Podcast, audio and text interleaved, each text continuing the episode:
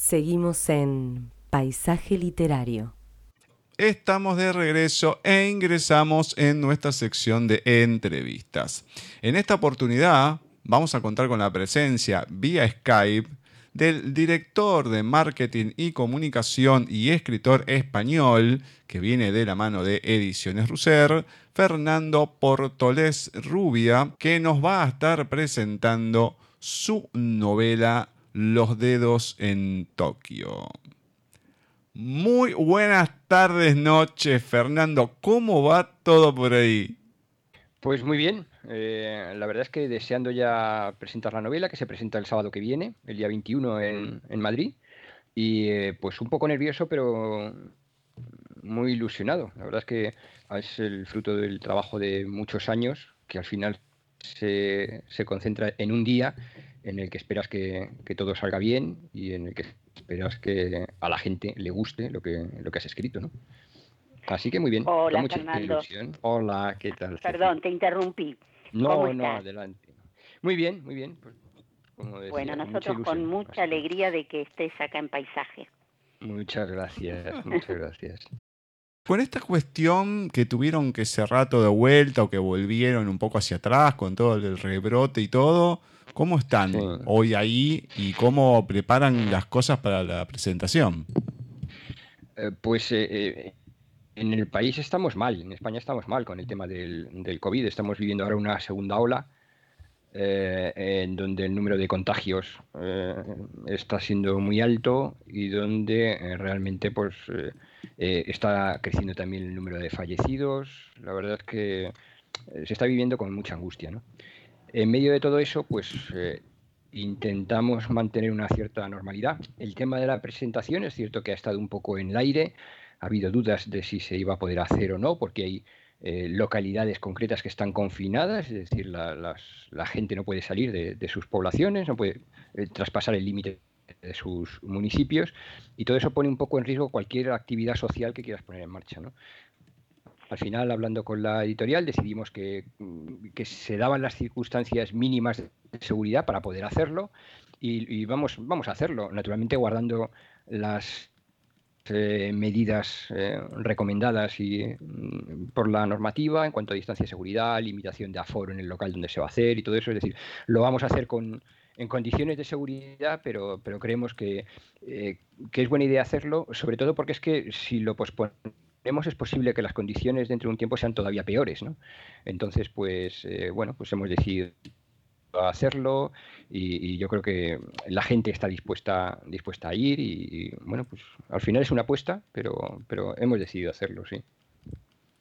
Perfecto. Bueno, lo bueno es eso, ¿no? Que puedan hacerlo con todos los recaudos que, requiere el caso, ¿no? Lógicamente. Lógicamente. Bueno, a ver, vamos a comenzar. Y la primera pregunta que siempre, siempre, siempre, siempre, cada uno que pasa por primera vez acá en el programa, se debe enfrentar a ella, en tu caso, porque es personalizado. ¿Qué me podés contar de Fernando Portoles Rubia en la voz de Fernando Portoles Rubia?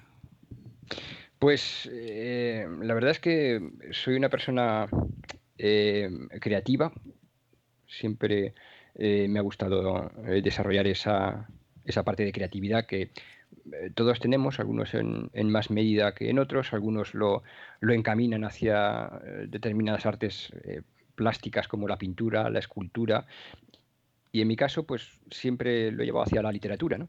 es algo que, que, me apasiona, es algo que, que, he practicado de siempre y es algo que, que me define. Es decir, yo creo que para conocerme a mí, eh, la, mejor, la mejor manera eh, de hacerlo es a través de las cosas que escribo, tanto, tanto lo que es prosa como lo que, lo que es verso. Intento plasmar con, de forma transparente, con sinceridad absoluta, eh, todo lo que me pasa por la cabeza, todo lo que siento, todo lo que, lo que pienso de la vida, del amor, de las personas. Y por lo tanto me reflejo mucho en mi, en mi propia literatura. Entonces, cuando me dicen, ¿quién es Fernando Portolés? En palabras de Fernando Portolés, pues, pues todo aquello que escribo. me encanta, me encanta. Y a ver, ¿cómo fueron esos comienzos con la literatura, tu vida con la literatura y posteriormente con la escritura? ¿Cuándo fue que te diste cuenta y dijiste, mm, esto es lo que me gusta, quiero escribir y cómo lo fuiste desarrollando a través del tiempo? Pues mira, eh, Gustavo, yo no sé si el, gusto por escribir eh, tiene algo de hereditario, algo de genético, pero lo cierto es que ya mi bisabuelo era, fue un, era periodista y eh, fue, compuso, escribió obras de teatro que se estrenaron en, teatros de Madrid y Valencia. Mi abuelo fue letrista, compuso letras para canciones muy conocidas en los años 60 y años 70 en España, para artistas tan conocidos como Rafael, por ejemplo. Eh, eh, mi padre también siguió esa tradición literaria, digamos de una forma quizá un poco más, eh, más modesta en, su desarrollo. y lo cierto es que pues, esa estirpe de, escritores ha llegado hasta mí y desde, yo desde muy joven entendí que, antes o después tendría que, ir por ese camino. Siempre me ha gustado leer mucho. creo que no se puede escribir bien si no, si no has leído mucho. Es lo que, yo creo que es la, principal escuela para los escritores es la lectura. Entonces yo siempre he leído mucho eh, y empecé a escribir hace tantos años que ni me acuerdo, ¿no? Ya, eh, pues siendo un niño eh, escribía cosas que luego fui, no, no, lo dejé nunca, pero digamos que así de forma un poco más, un poco más elaborada o, un poco más seria, pues yo te diría que hace quizá 20 años, 25 años, cuando terminé la, cuando terminé la universidad, eh, me fui un año a vivir a Inglaterra y recuerdo que fue en Inglaterra donde escribí el primer relato, un relato corto, eh, que entendí que era algo que estaba bien escrito y que merecía ser leído por otros. Eh, a partir de ese momento, pues ya no dejé de hacerlo y hasta hoy.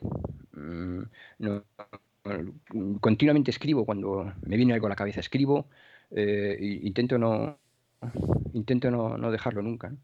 Y, la novela eh, eh, Los dedos en Tokio la, empecé a escribir hace algo así como 15 o 20 años, hace muchísimo tiempo, ¿no? Y ha sido, un, ha sido un proceso lento a lo largo de los años que culminó durante el, periodo de confinamiento que vivimos en España entre, entre marzo y junio, con motivo de la, de la pandemia, ¿no? el estar encerrado en casa sin poder salir es lo que me empujó a dedicarle horas a, la escritura, ¿no? Y gracias a eso, quizá una de las pocas cosas que yo haya podido sacar de, este drama que es, que es, esta pandemia, es haberme permitido o haberme empujado a, terminar el, libro que tenía empezado ya hace 15 años.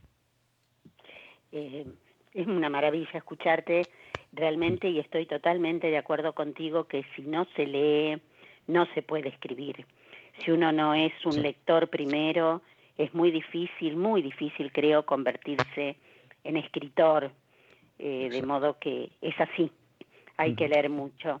Eh, antes de entrar a la novela Los dedos en Tokio, eh, ¿querés contarnos algo de tus otras publicaciones, aunque sea brevemente? Los dedos en Tokio es la primera novela que publico. Tengo alguna publicación anterior, pero son relatos cortos o, poesías, ¿no? Y siempre, y siempre dentro de eh, antologías, es decir, junto con obras de otros autores, ¿no?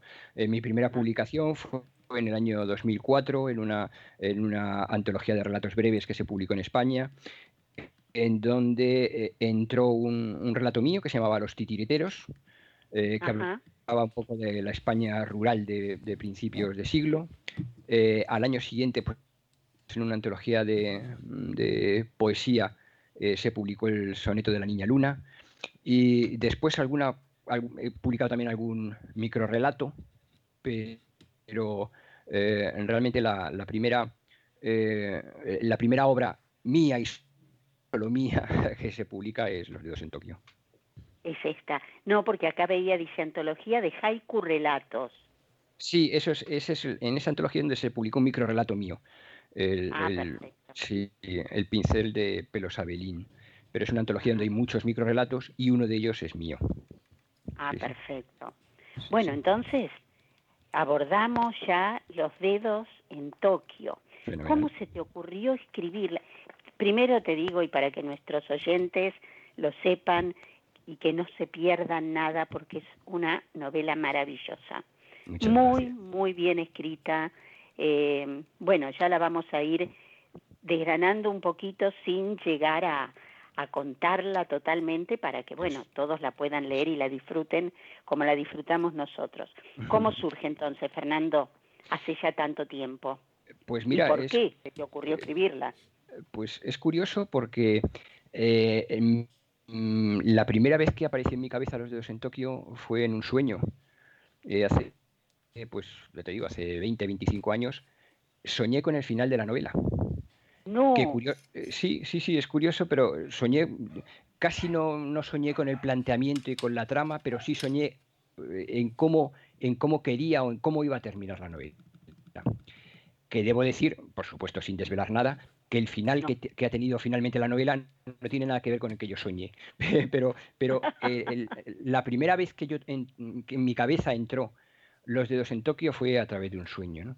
Entonces, inmediatamente yo creo que el día siguiente de aquel sueño, yo empecé a escribir un poco la estructura, eh, a construir un poco la trama de lo que yo quería que, fuera la novela y, a lo largo de 20 años he estado escribiendo eh, poco a poco hasta que al final ha culminado en, la obra que soy Los Dedos en Tokio. Es una obra, vos lo dijiste, realmente una obra, porque tiene eh, tiene de todo, diría yo. Eh, la parte de eh, donde hablas de la posguerra, eso em, tuviste que estudiar, que buscarlo. Claro. Sí, exacto. Es decir, la, primera parte de la novela, que como bien dices, eh, se sitúa en la posguerra española, porque es la infancia de Max, que es uno de los protagonistas de la novela. Claro, protagonista. Exacto. Me, obligó a documentarme mucho. Yo, a mí me gusta, me gusta que cuando escribo algo nadie me pueda decir después, oye, esto no fue así, esto no sucedió así. Entonces, me gusta estar muy seguro de todo lo que cuento. Entonces, a mí además la historia me gusta mucho, siempre he leído mucho sobre historia. Entonces, me documenté durante mucho tiempo sobre los temas de la posguerra eh, que yo quería plasmar en, la novela. ¿no? Y por lo tanto, es una mezcla de, estudio sobre la posguerra y de vivencias reales que me contaron mis abuelos que vivieron la, guerra. A esto iba. Pues es que cuando yo lo iba leyendo, digo, es probable, eh, porque no, no, uno lo va leyendo y te das cuenta que no es algo eh, puramente investigativo. Yo dije, acá alguien, abuelo, bisabuelo, le debe haber contado algo. Sí, sí, así es, así es. Ah, Sí, sí, porque se deja traslucir un, un algo familiar en, en esto. Por lo menos yo lo viví sí, así. Sí, ¿eh? No sé si todo lector eh. le pasará, pero... Pues eh, eh, es así, es decir, hay, hay, muchos de los pasajes que se cuentan en la novela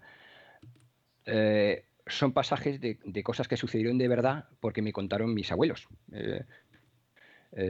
mi abuela o mi abuelo. Ambos me contaron cosas que vivieron en la guerra que yo me quedé con ellos en la cabeza y que las, las he plasmado en, en, en, el, en, el libro. ¿no?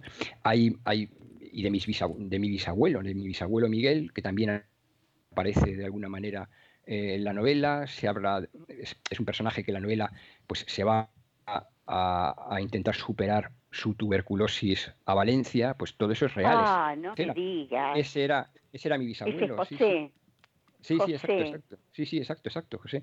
Pues José era mi bisabuelo, que se fue. Ah, el, nombre, el nombre real de mi bisabuelo era Miguel, no era José, pero, pero el personaje es, exactamente. Y hay algunas, algunas cosas que menciono que son literales, ¿no? De, palabras literales, porque yo conservo todas las cartas que mi, que mi bisabuelo envió a mi bisabuela mientras intentaba curarse Ah. en, Valencia, porque mi bisabuela se quedó en Madrid. Todas esas cartas originales de su puñetera letra yo las, las conservo. ¿no? Entonces, eh, hay muchas cosas que menciono que son, como digo, literales de, de, la vida de, mi bisabuelo. O sea que sí, sí, hay mucho, hay una parte muy importante de investigación sobre las cosas más generales, las que habla de la situación general en España, de cómo se vivió la posguerra, todo eso es documentación. Pero hay mucho también de, de episodios de cosas reales que, sucedieron a través de mi familia. No, no, yo me emocioné mucho cuando cuando José se tiene que ir y deja a la familia y ahora me estoy emocionando otra vez, y esas cartas que iban y venían, y más ahora pues, sabiendo que... Claro, todo eso sucedió de verdad, todo eso sucedió de verdad. Mi bisabuelo se tuvo que ir a Valencia porque en aquella época se entendía que la forma eh, más rápida de curar una tuberculosis era yendo a un clima eh, que pudiera favorecer esa recuperación, entonces él se fue a, se fue a Valencia, estuvo allí unos meses, al final no consiguió recuperarse y volvió a Madrid para, para morir. Eh, entonces, todo ah. eso todo eso es eh, sucedió de todo es real. todo es real, todo es real, sí, sí, sí, sí. No, no, no, es maravilloso. Además, eh, uno va leyendo, se va adentrando en los personajes. Ay, bueno, me emocioné, perdón. nada, nada. me, gusta, me gusta que, que te emociones con algo que he escrito, la verdad que es una, es una satisfacción, es una pequeña recompensa, claro que sí. Ah, este, porque hay muchas historias no hay una sola historia, no está la historia del protagonista. Hay muchas historias de cada uno de los personajes que van apareciendo, quizás no de todos, todos, pero de la mayoría uno eh, tiene el atisbo de, de cómo era, de dónde vivía, de por qué le había pasado eso. Sí, em, sí yo, yo, eh, claro. claro. Sí, mira, yo intento ser muy descriptivo, ¿no? Con, eh, es una de las características de, mi literatura. ¿no? Intento describir mucho todo, intento que todo se entienda perfectamente, que se entienda el entorno en el que se desarrolla la acción. Eh, entonces, digamos que hay una, hay una historia, un argumento troncal que es el que va de principio a fin en la novela, pero En, los márgenes de esa historia principal hay muchas otras historias más pequeñitas en donde se cuenta pues, de repente la historia de uno de los amigos de Max o se cuenta la historia de, su madre. En fin, eh, digamos que me gusta mucho eh, acompañar a la historia principal de otras pequeñas historias que yo creo que lo que hacen es enriquecer la, el, argumento principal. No, seguro, porque, por ejemplo, uno eh, lo ve a Max con sus con sus amigos y que de pronto eh, aparezca eh, la historia, por ejemplo, voy a nombrarlo sin contar la historia de Padre Paulino, que es terrible cuando lo lleguen a leer, eh, y es un amigo. Exacto. Es un amigo. es, una historia dentro de la historia, es lo que te decía, es una de las historias laterales, pero que es una historia con su principio, su desarrollo y su final. ¿eh? Sí, son como relatos enmarcados dentro de una novela que tiene su, su personaje que, por supuesto que va de principio a fin de ella, ¿no? Exacto, exacto, sí, sí, así es. No, además este, la exactitud de los años, eh, como cada capítulo, que no son muchos, eh, pero muy contundentes cada uno, los vas ubicando en la época. Claro. no realmente bueno, yo la he leído varias veces, este, de modo que... Mm, es, una, es una novela de, tiempos y lugares, quiero decir. Sí, eh, sí, sí, eh, Se desarrolla en muchos sitios distintos, eh, aborda muchas culturas distintas, por lo, lo mismo te habla de, la España de la posguerra que del Estados Unidos de, los años 50 y 60, o sea que he intentado eh, sí, yo creo que lo enriquece mucho, ¿no? Es decir, el, propio desarrollo de la historia eh, y los personajes me han llevado pues, a hablar de, muchas cosas, de muchos lugares diferentes en, épocas, en épocas distintas, ¿no? Y eso, eh, la verdad es que no es fácil de hacer y eso me hace sentir especial orgullo, ¿no? De, cómo ha quedado al final, ¿no? Pues yo creo que tiene consistencia la novela, a pesar de tener tantos escenarios distintos, yo creo que hay una consistencia que es de, principio de principio a fin que, que, yo creo que al lector le gustará. Yo creo que sí, yo creo que sí, que le va a gustar y mucho, mucho, mucho. Así que el 21 va a ser una maravilla. Después nos vas a tener que, que reenviar un videíto o algo de lo que hagan para disfrutarlo nosotros desde acá. Por supuesto, podéis contar con ello. Ahora, la gran incógnita. ¿Por qué los dedos en Tokio? Bueno, para, entender el título hay que, hay que leer la novela. Eh, eh, en un momento determinado, en una circunstancia concreta, se menciona eh, esto, ¿no? Es, es algo que no quiero desvelar mucho porque una de las cosas que quizá más sorprende de la novela es el título, ¿no? Los dedos en Tokio. ¿qué, quiere decir, ¿Qué quiere decir los dedos en Tokio? ¿no? Parece incluso una frase con poco sentido, ¿no?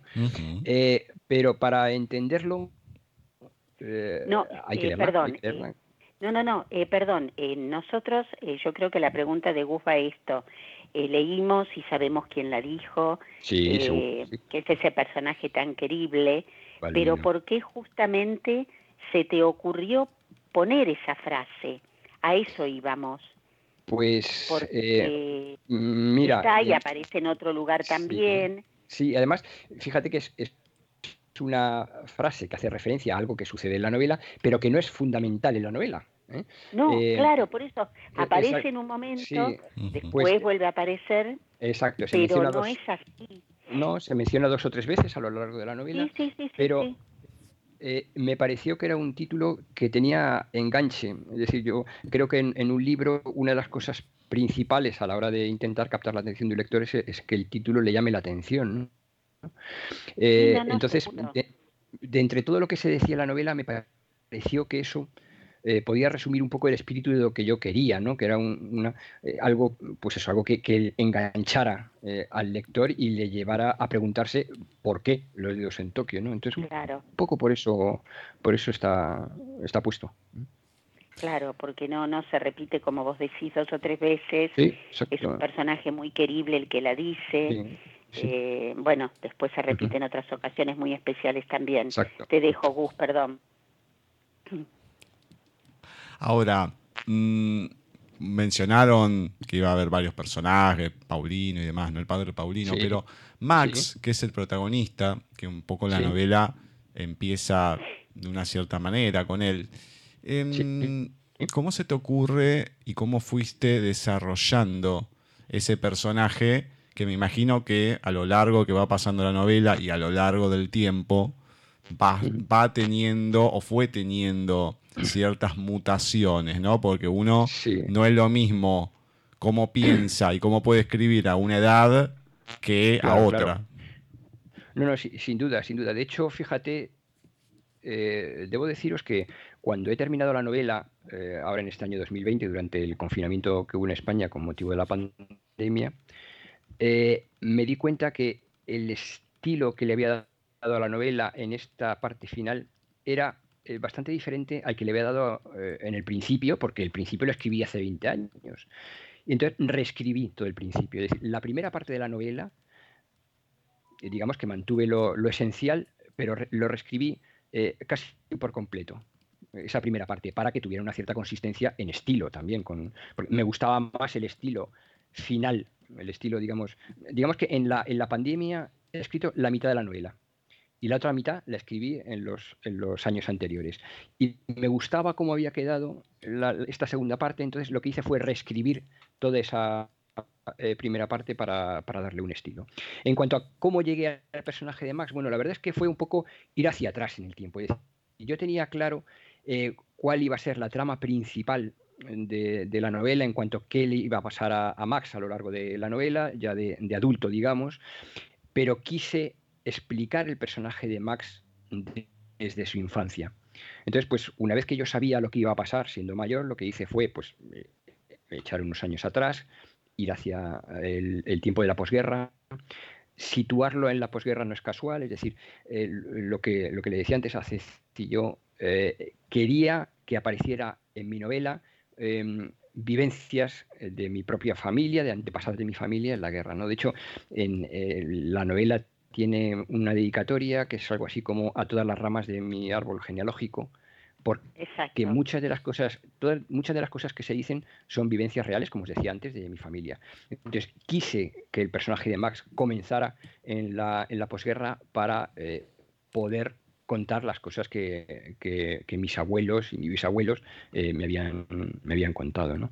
Entonces, pues respondiendo a tu pregunta, Gustavo, yo tenía claro que era lo que quería que le pasara a Max de adulto y lo que hice fue ir hacia atrás para situarlo en la, en la posguerra y, darle forma al personaje. Eh, lo que tenemos que decirle a nuestros oyentes es que lean con mucha atención el principio de la novela, porque si bien eh, comienza, eh, comienza en la calle 116, en New York, en, en, este, en un lugar específico, tiene que ver después con la novela, porque uno lo lee y después ya pasa a la infancia de, de, Max y parece, ¿y cómo? Eh, ¿Estaba allá? ¿Está acá? No, no, léanlo con todo cuidado, porque realmente eh, tiene que ver, tiene que ver. Ahora, ¿por qué elegiste el viaje definitivo de Juan Ramón Jiménez para nombrarlo al principio? Que esto no, no, no, no va a develar nada. No, un libro que está leyendo Max, ¿no? Pues porque es una de mis poesías favoritas de siempre. Es una poesía que siempre me ha emocionado mucho. Juan Ramón Jiménez como autor siempre me ha emocionado mucho. Eh, Platero y yo me parece que es un, libro bueno, eh, emocionante. Sí, pero particularmente el viaje definitivo eh, es, es, un, es, una poesía que cada vez que la leo me, me pone los, los pelos de punta. ¿no? Entonces quería también darle un, un espacio a, a, a, esta poesía en la, en la novela. ¿no? Y efectivamente se menciona en ese primer párrafo que, como bien dices, es un es un parrafito y de repente pasa a la infancia de Max, ¿no? Pero, pero haces bien en decirlo, es decir, ese primer párrafo que aparece tiene su sentido, tiene sentido, lo que pasa es que hay que descubrirlo. Mucho sentido, mucho sentido tiene, por eso eh, quiero que nuestros oyentes no lo pasen como, uy, empieza así, después va, no, no, no, por favor, eh, hay que prestarle muchísima atención porque es fundamental.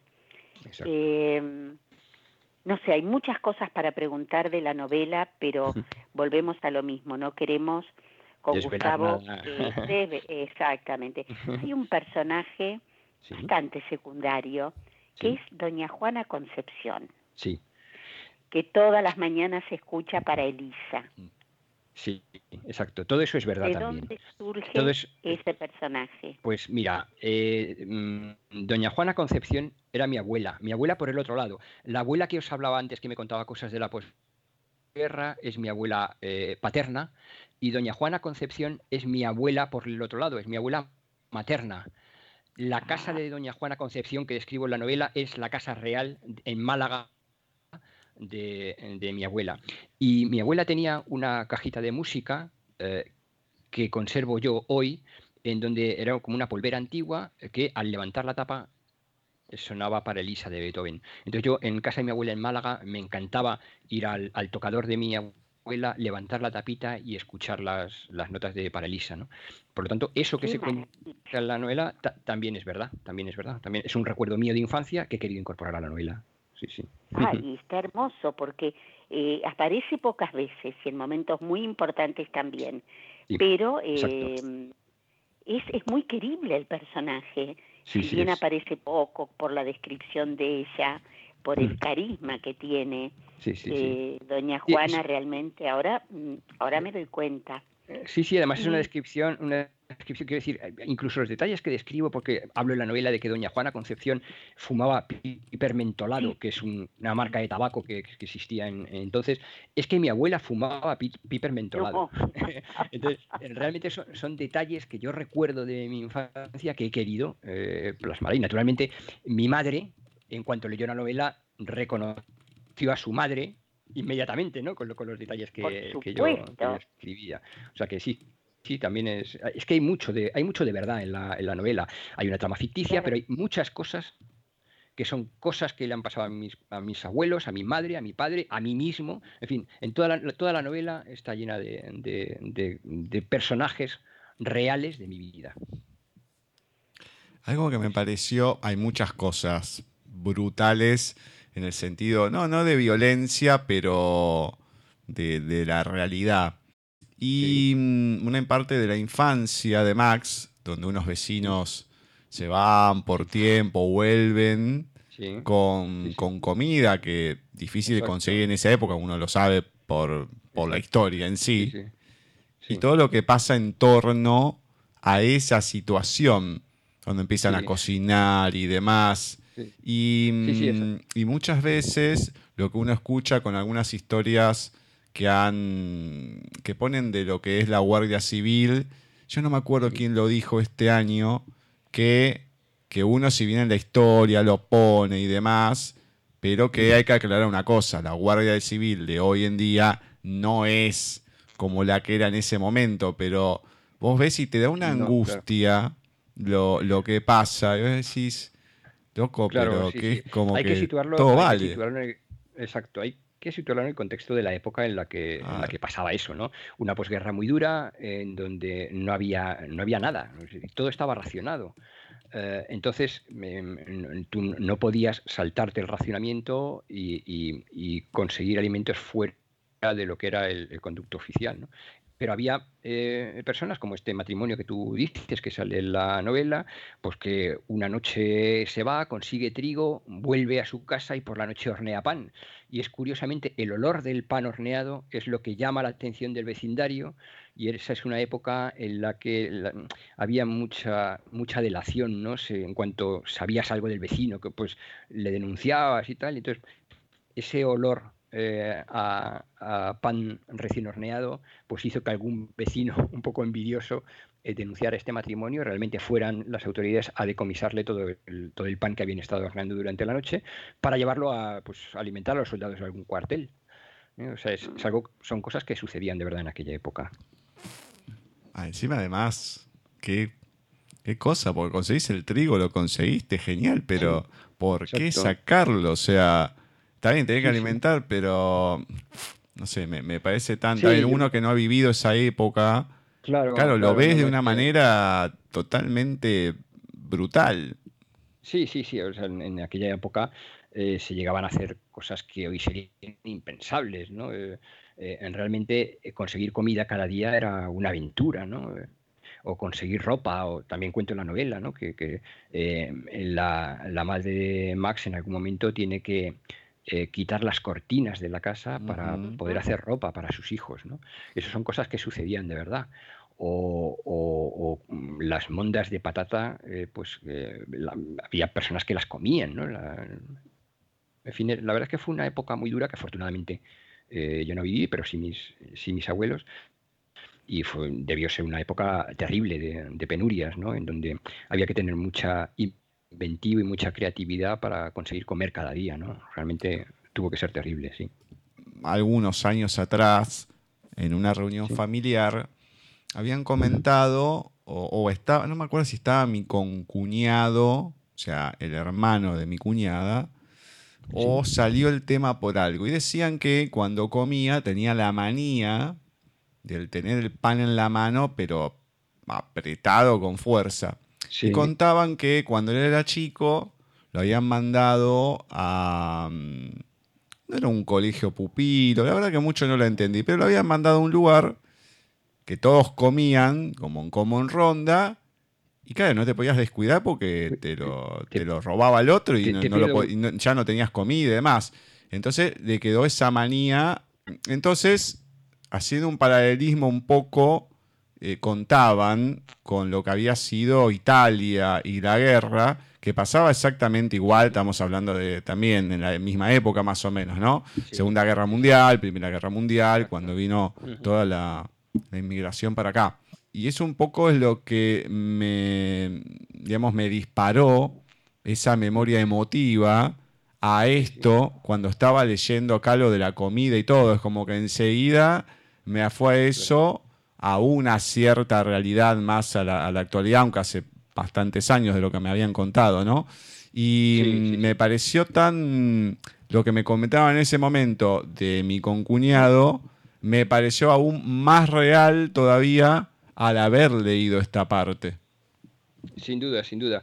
Eh, fíjate que lo que hablas del pan, el pan parece que es como eh, el, elemento que a lo largo del tiempo ha representado, pues eso, la, la necesidad comer, ¿no? Porque mi abuela, por ejemplo, mi abuela materna, la de la cajita de música de Parelis, eh, tenía la, costumbre de que cuando comía, si se le caía el pan al suelo, lo cogía y le daba, lo, lo besaba el pan, ¿no? Es decir, ese, ese, valor, ese valor extra que se le daba al pan como, representación de todo lo que es, de todo lo que es alimento, ¿no? Y yo creo que eso lo tienen metido en la cabeza todas las personas que han pasado dificultades para poder comer, ¿no? Entonces, un trozo de pan era algo casi divino, ¿no? Entonces, cuando se le caía al suelo, lo cogía y le daba un beso, ¿no? Que es, muy parecido a lo que dices tú de, de, agarrar el pan así con, con, con, esas ganas. Además, un bueno, a mí me pasa hoy. Yo si queda un pedacito de pan antes de ir a lavar los platos, porque lo he vivido de mi abuela también. Yo le doy un beso y después recién eh, es como que, que tiro algo que otro podía haber comido y recién ahí va a la basura. Exacto, exacto. Sí, sí, sí, sí. es increíble. mi abuelo solía, mi abuelo, mi abuelo que sí vivió en la guerra, luchó en la guerra, eh, eh, y, por, y pasó la posguerra, eh, solía decir que él no se comía el plato porque no se podía digerir bien. El plato quiere mm. decir lo que es el, lo que es el plato de. Sí, sí, la losa, sí, sí, sí. Sí, sí, decía, porque he pasado tanta hambre que yo ahora mismo me comería lo que hay dentro del plato y el propio plato.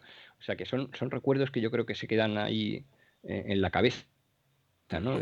Pasar hambre pues, debe ser terrible. Es que. terrible la época. Mm, no sé si una de las peores cosas, porque uno cuando empieza a ver, dice, y no, y esto es peor, pero sin duda, cuando no tenés, no, no podés de dónde sacar, y mucho el tema también del un poco lo que representás de lo que hablamos antes, ¿no? De lo que es el trigo, el, ese pan negro, el pan de centé, de cebada, eh, que era lo que se podía conseguir, no era la misma calidad, no era nada, pero era lo, claro, lo único que había y lo, con lo único que se podía intentar hacer algo. Exacto, exacto. Y existía lo que, lo que era el, el extraperlo, es decir, digamos, la comida de contrabando, en donde para que os hagáis una idea, el, aceite de oliva se vendía por cucharadas. O sea, realmente había una escasez, eh, una escasez terrible, ¿no? O sea, sí, sí, sin duda fue una época terrible. Sí, sí. Hay una parte que me pareció, pero muy, muy Cinema Paraíso. que es en un momento que uno de los personajes empieza a recordar sus, eh, sus vivencias y empieza como a cambiar cosas. Es genial esa parte. Me encantó. Sí, sí, sí. sí. Yo, si no recuerdo mal, es el propio Max, de hecho, ¿no? Que empieza, echa la vista atrás sobre cosas que le han pasado y digamos que las recrea dándole el final que él le hubiera gustado que hubieran tenido y no el final que realmente tuvieron, ¿no? Eh, sí, sí, es un poco eh, Max es un personaje un poco atormentado ¿no? a lo largo de la novela, es decir, no, no termina de ser un personaje feliz nunca, eh, es sufre mucho, no, como que no tiene mucha suerte en la vida. Entonces él, intenta para sí mismo, en algún momento, intenta imaginarse cómo habría sido su vida de otra manera, ¿no? Pues cambiando cosas y dándole un, un, final diferente. Y ese pasaje en el que tú del que tú hablas, efectivamente hace eso, ¿no? Empieza, empieza a ver su vida como si fuera una película eh, y, en, esa película pues va cambiando eh, cosas y le va dando el final que a él le hubiera gustado que hubieran tenido, ¿no? Sí, sí. pobre Max. Eh, hay una parte en esta novela donde hay de todo realmente, donde uno de los personajes, hablando de su historia, nos lleva a la confrontación que había en Estados Unidos con el tema de los negros y los blancos. ¿Por qué se te ocurrió eso?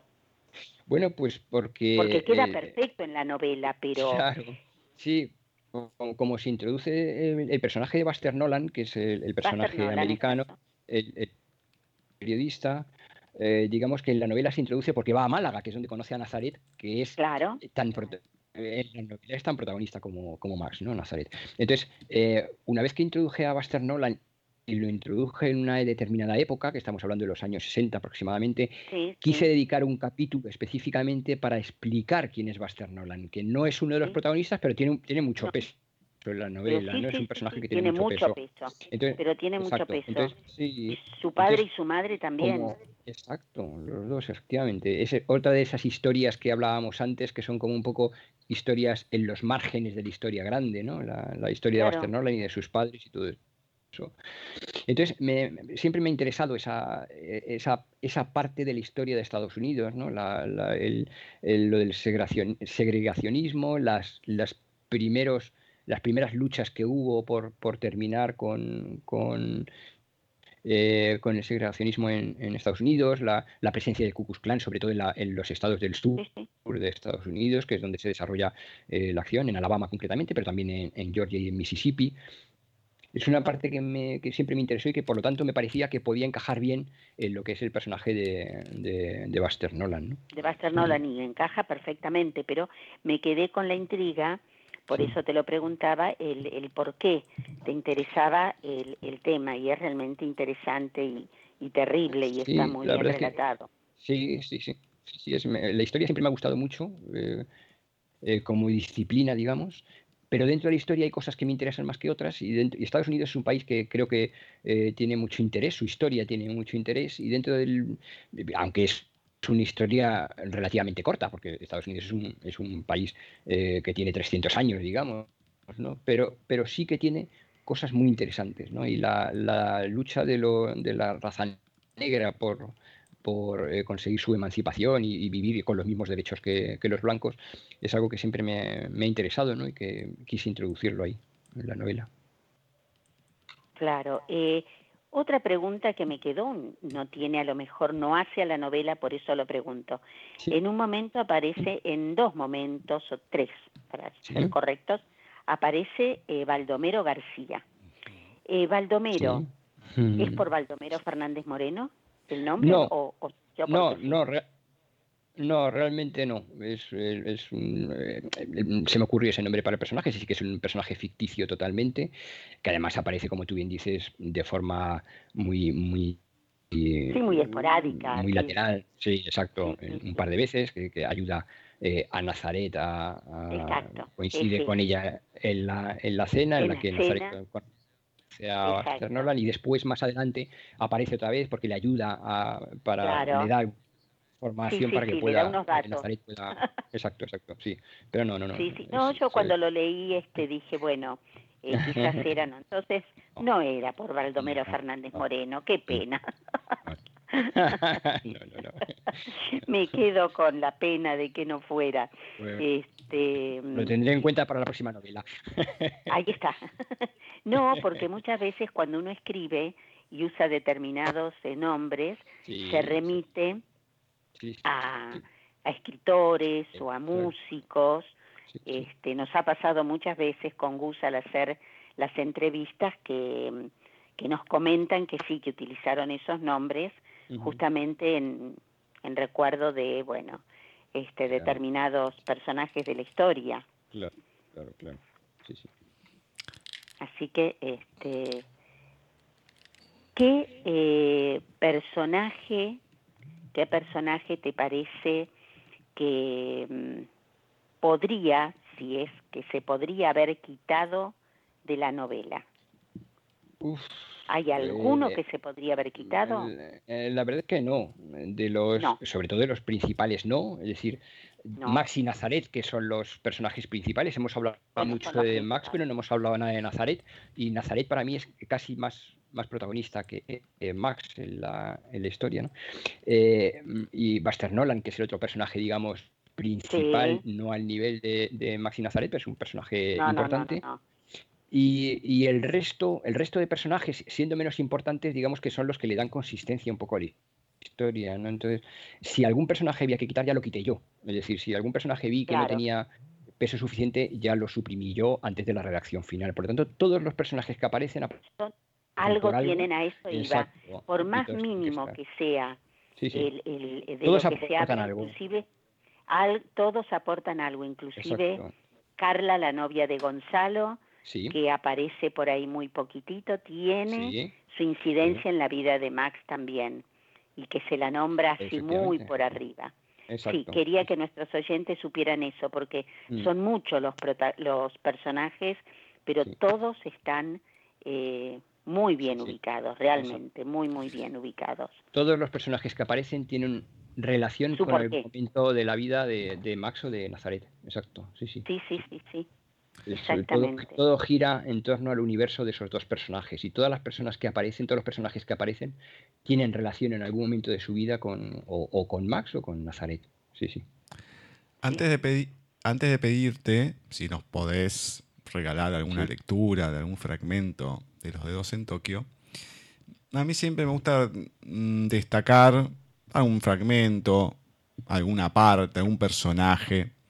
Y mm, alguien que me parece que no se ha nombrado, y creo que es de la novela el único personaje, mm, ¿cómo decir?, esperanzador. que es Don Balbino. Ay, vino, sí. Eh, sí, la verdad es que es un personaje entrañable. Quiero decir, yo intenté construir un personaje eh, entrañable para la familia, un personaje siempre dispuesto a ayudar, un personaje bueno, ¿no? Eh, al final, em, cuando ves una película o lees un libro, siempre aparecen personajes malvados, pero a mí me gusta mucho darle peso a los personajes buenos, ¿no? Es decir, a mí me gusta mucho transmitir eh, la bondad del ser humano, eh, la, parte buena eh, del ser humano, y cuando construí el personaje de Balbino, intenté hacer de él la personificación de, la bondad. ¿no? Entonces, es un poco como lo describo, intento que sea una persona entrañable, mm, desprendida, generosa, dispuesta a cualquier cosa con tal de, ayudar tanto a los padres de, de Max como a propio Max. Es decir, es un, es un personaje que, que sí, todos los que han leído la novela, los, los lectores cero, digamos, que han leído la novela antes del lanzamiento, siempre me hablan de, de lo entrañable que es el, personaje de Balbino, con lo cual yo pues me siento satisfecho porque era eso exactamente lo que yo quería transmitir. Además, eh, ¿sabes lo que a mí me produjo don Balbino? Eh, esas personas de antes, como podría ser mi abuelo, el abuelo de alguna amiga, eh, que ya no, ya no, sé, debe haber, no, ese, pero... Ese caballero clásico, ¿no? El caballero clásico que efectivamente nosotros personificamos en nuestros abuelos, ¿no? Lo que nos cuentan claro, claro. De, cómo eran nuestros abuelos y los abuelos de nuestros abuelos, ¿no? El caballero eh, clásico y...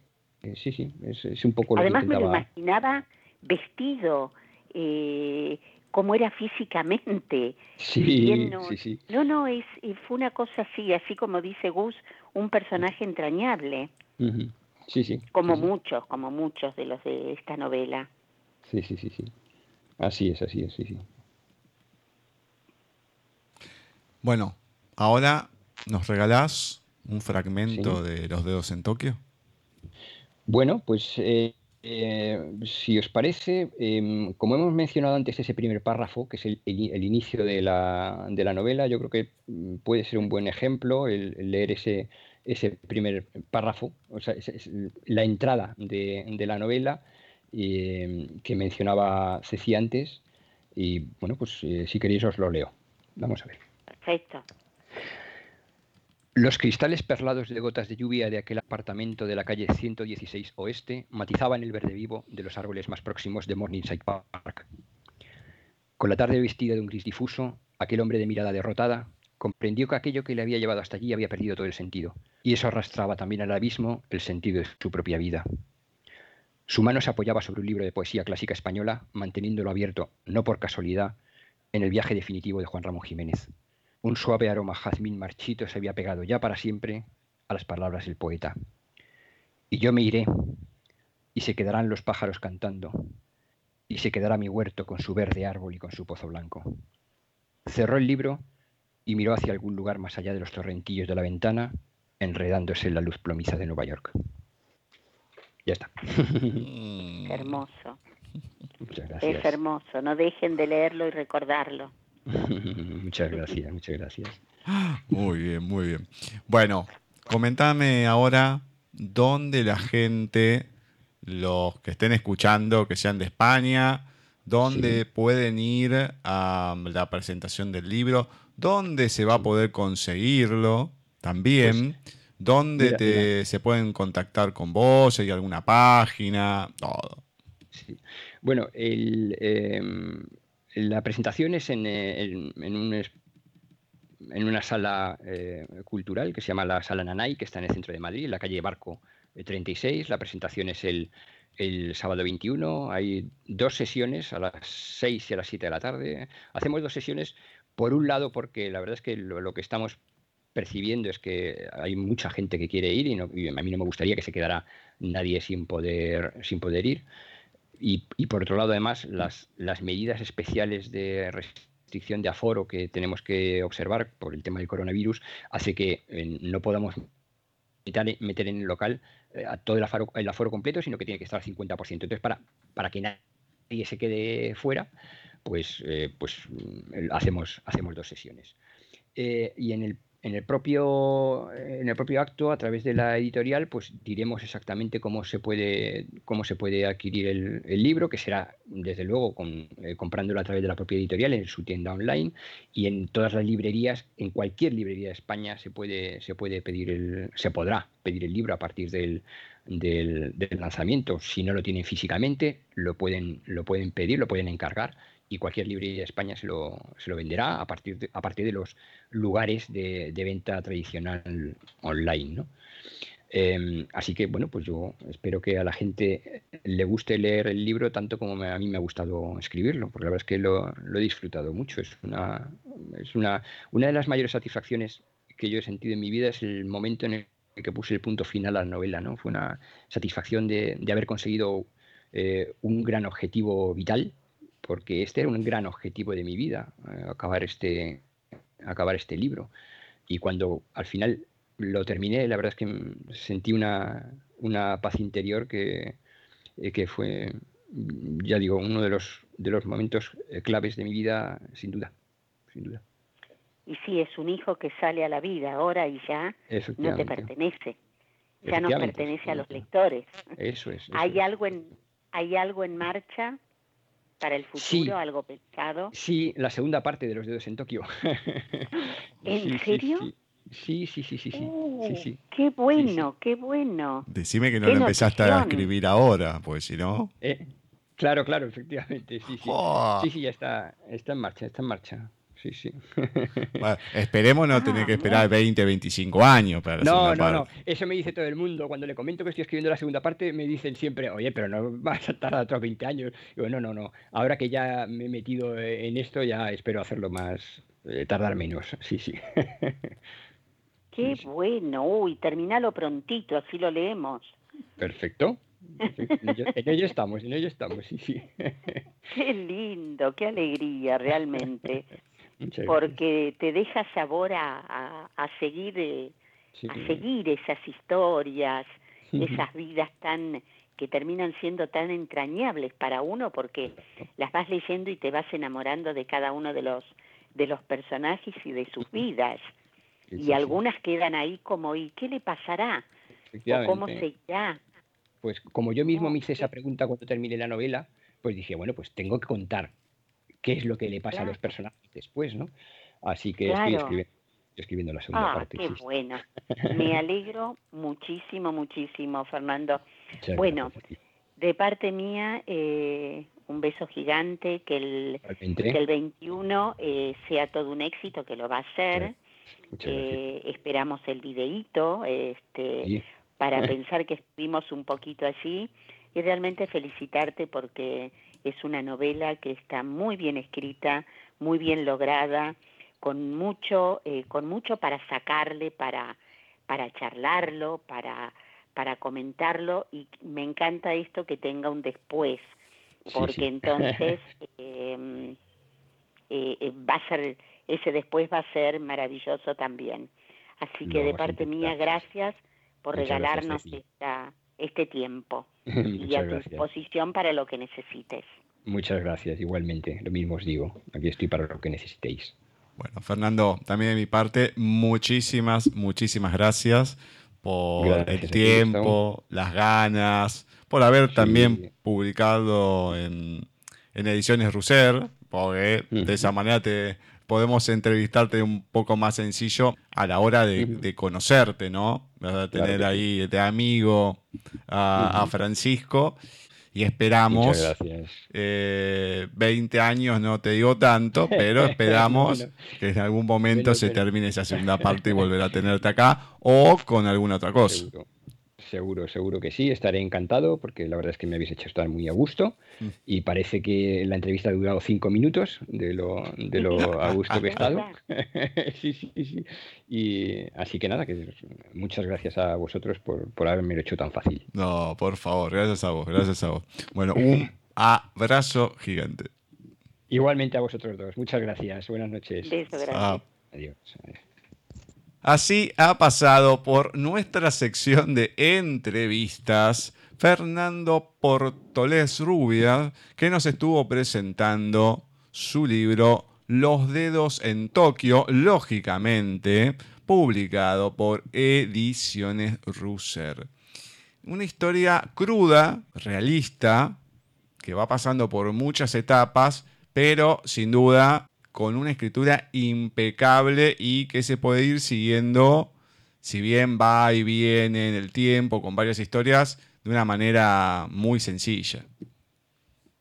Muy linda, muy linda novela, muy bien escrita realmente, con muchos personajes, con muchas historias, de modo que el lector va a poder eh, disfrutar de cada una de estas historias, eh, que son variadas, variadísimas, pero que todas se, que todas van hacia un eje común, ¿no es cierto? Entonces realmente leer la novela es, es muy lindo, mm, agrada, se, se, lee con, con ganas, digamos, de seguirla. Es así, es así. Le agradecemos a Kiko, a Ediciones Russer, por siempre dejar que entrevistemos a sus autores y que en lo que queda del año va a ser una más, una en diciembre, pues ya el último programa ya es otra cosa, siempre hacemos algo diferente. Recuerde que el tercer miércoles de diciembre terminamos, pero, pero, seguramente en el horario de los especiales va a haber una sorpresa. El último miércoles, el 23 de diciembre, Mm, que es un anticipo algo que va a venir el año siguiente, que son actores de doblaje, pero este caso es especial, es un especial del especial, porque tiene que ver con una personalidad mundial. Pero lo vamos a decir en diciembre, no ahora. Espérenlo. Perfecto. Bueno, Ceci, muchísimas gracias por un hermoso programa más. No, al contrario, gracias a vos, a nuestros oyentes y nos encontramos el próximo miércoles, si Dios quiere. Así será. Agradecemos nuevamente a Ezequiel Alice, ahí con grandes conciertos que he vivido, que tuvimos uno más este miércoles, el anteúltimo, el del mes de noviembre. Ya el tercer miércoles, el último programa, va a ser el último especial que pasemos. Así que los esperamos nuevamente en diciembre. Y nosotros, miércoles siguiente, vamos a tener una nueva entrevista junto a Laura Rodríguez, de las autoras del S Editorial. En este caso, volvemos con Chris Shinsey, que la tuvimos en la primera entrevista junto a Ana Pollux. No se la pierdan. Y luego volvemos con el programa habitual de Paisaje Literario.